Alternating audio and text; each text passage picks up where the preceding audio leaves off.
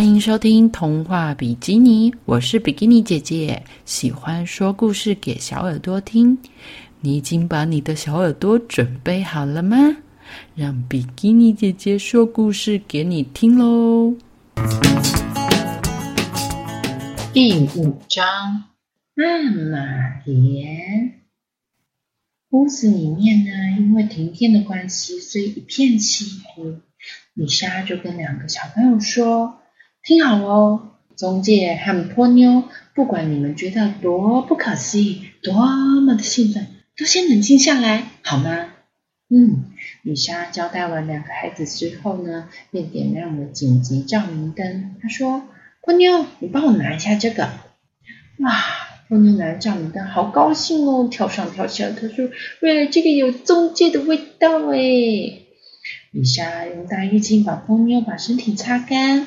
帮波妞把身体擦干，然后说：“不能这样湿哒哒的哦。”哦，波妞有一头很漂亮的红头发呢。嗯，奇怪，你的衣服怎么没有湿啊？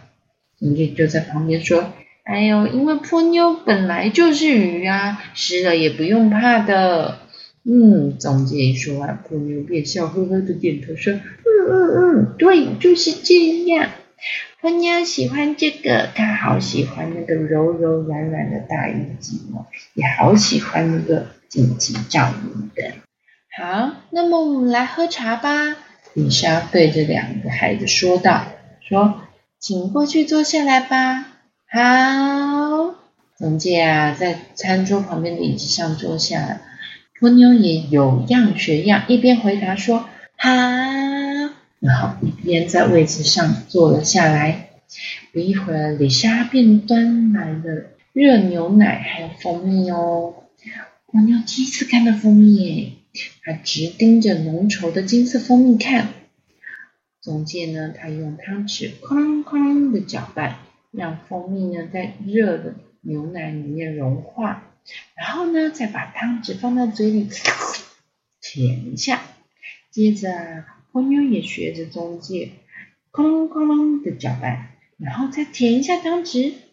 这是它有生以来第一次吃蜂蜜哦。嗯，怎么有这么好吃的东西呀？蜂蜜甜甜的，对不对？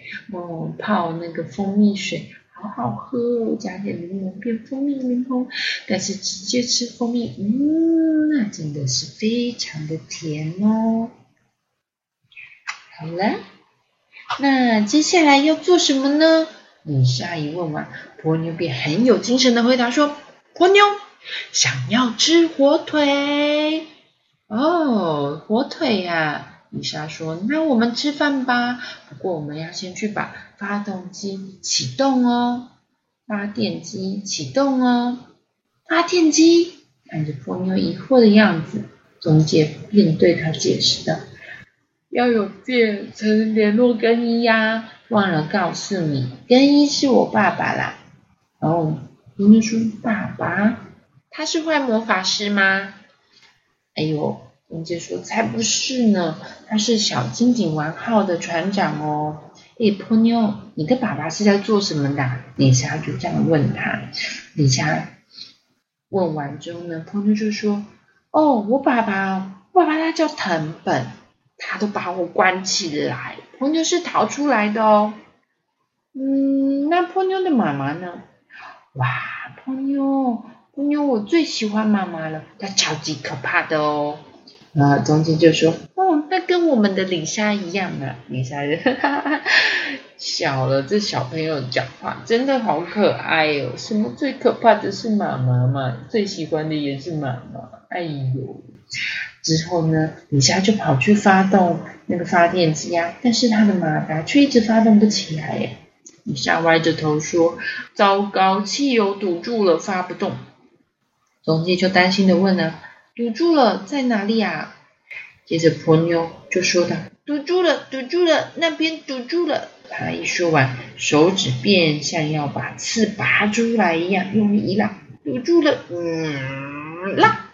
就在这个时候呢，扑隆扑隆扑隆隆隆，马达开始发动了，电灯也都亮起来了。哦，中介吓了好大一跳，他说：“哇，波妞你好厉害哦！波妞也很高兴，跳啊跳，说哇有电了，好亮哦，好亮哦，电灯都亮了。海面上依然是惊涛骇浪的。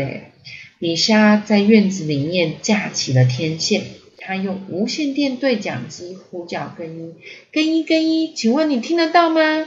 更衣更衣。但是呢，他并没有得到任何回应诶，不知道为什么讯号是完全不通的哦。哎，没关系，什么事都比不上要先填饱肚子，对不对？好，该吃饭喽。蜗牛啊，学中介把泡面倒进大碗里面，然后李莎呢就在碗里面倒入了热水，盖上盖子之后，对他们说：“好，现在请闭上眼睛。”中介就跟姑娘说：“嗯，闭上眼睛，然后要等三分钟哦。哦，要等三分钟做什么？要等泡面，就是用热水泡的面嘛，要等三分钟。”泡开了之后才能吃，但这个波妞从来也没吃过泡面，她好想知道碗里面会变成什么样子，然后就偷偷的从指缝睁开眼睛想要偷看，我李莎就跟他说还不行哦，波妞，听到李夏的声音，波妞就哦，赶快又把眼睛捂起来，好，三分钟到了，可以喽，快吃吧，嘿嘿，李夏很快的就把盖子嘣。打开了，哇！里面有蛋，还有火腿，有火腿。蜗牛好高兴，赶快伸手就拿了火腿放到嘴巴里面，然后就，好烫，好烫，好烫，好烫，好烫，好烫！哦，小朋友很想吃泡面，对不对？可是不能那么急啊，那么烫的泡面，你要拿起来。吹一吹之后才不会好烫好烫好烫啊！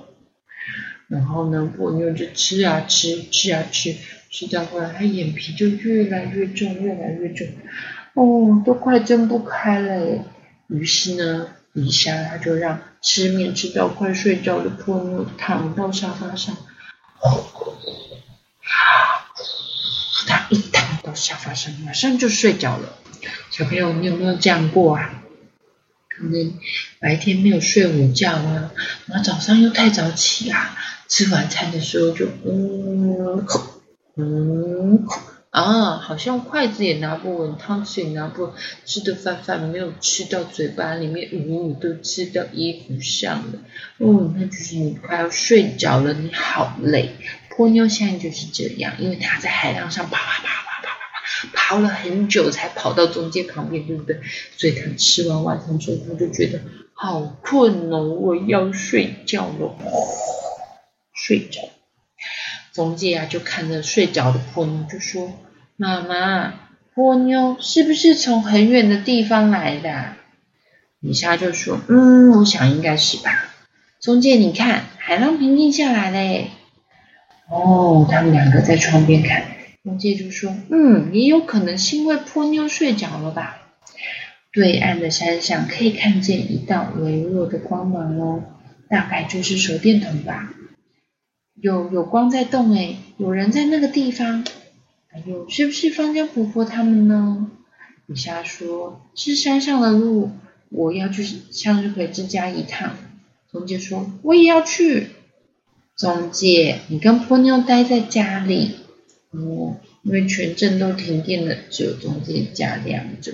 中介就一脸很认真的说：“我也要去啦，带波妞一起去就好啦，我们要跟你走。”李莎这时候就蹲下来了，就跟中介很严肃的说：“中介，现在这个家就像暴风雨中的灯塔，黑暗中的人们都要依靠这个光芒取得温暖，所以一定要有人留守在这里哦。”李莎静静的对着中介解释，他说：“发生了这么多不可思议的事情，虽然现在我们还不知道是什么原因，但我相信很快就会真相大白的。现在我比较担心向日葵之家的人，中介，你留下来帮我守着这个家，我才会有力量啊！别担心，我一定会回来的，一定吗，妈妈？一定，好，一定哦。”嗯，丽莎紧紧抱住中介，她说：“我最喜欢中介了。”好，中介你在家哦。不久之后，李莎就出门了。中介呢，跟妈妈比了一个赞，妈妈也跟他比了一个赞。好，妈妈就走喽，就开车走喽。然后这个中介啊，就像小士兵一样，守着波妞，带着他的船长们守着波妞。这个时候呢，小金井丸号正徘徊在黑暗的黑夜的海上。由于无线电不通啊，根本就不知道自己在哪里。不一会儿，月亮出来了，他们看见山脚下好像有一个小渔村，正享受着灯火。哎，诶，是不是没到过的村子呢？哦，更一说：“谢天谢地，这样就能够确定方位了。”更一透过望远镜，望远镜看向前方，他大吃一惊啊！那不是山，也不是港口，根本就不是什么渔船呐！哦，根本就不是什么渔村呐，全部都是船。那些船被海水冲击，堆成了一座山。他同事就说：“啊，那一定是船的坟场了。通往冥界的门打开了，怎么办？”船员用颤抖的声音说道。这时候，林突然觉得怪怪的。他回头一看，漆黑的海岸上有一道发亮的、发光的海浪，正朝着他们逼近。后面，后面那是什么东西呀？伴随着金色光芒而来的是一个美若天仙的女人，它横越了大海，消失在高涨海面的另外一边。它就是被藤本找来的曼玛莲。哇，跟他们忍不住双手合十了，因为它实在长得太美了。他们说。菩萨，菩萨，一定是菩萨帮忙。南无阿弥陀佛，南无阿弥陀佛。我们就哇，海上看一下，看到了漂亮的神仙了。这个时候呢，前来探视波妞情况的藤本，在看到中介还有睡着的波妞之后，他不禁吓了一大跳。哦，这个布伦希尔蒂怎么回事啊？竟然还变成了人类！哇！而且呢，藤本他根本就不能靠近中介家哎哦，因为呢，波妞在周围设了结界，魔法的结界，根本就没有办法靠近哦。哇！这布伦希尔蒂他到底是从哪里学会这些的？啊啊啊啊！危险！藤本啊是。经由水鱼的帮忙把它撑起来的，可是水鱼突然摇来摇去、动来动去的，藤本说啊危险！扑通，它就掉到了水里。哇，原来是谁呀？是波妞的妹妹们正在推挤水鱼哦，所以正在偷看的藤本站不稳才会掉到海里面啦。哎呦，你们这些小鬼，快点住手啦！爸爸是为了姐姐着想呢，所以才才要偷看呢。因为这个藤本呢很担心波妞发生了什么事情，所以才会偷看。诶，突然波妞的妹妹们好开心哦，跳啊跳啊的。远方有漂亮的光芒哦。哦，是他呀，他来啦。哦，原来是曼马莲来啦。藤本回到了老沙号，迎接曼马莲到来。你终于来啦！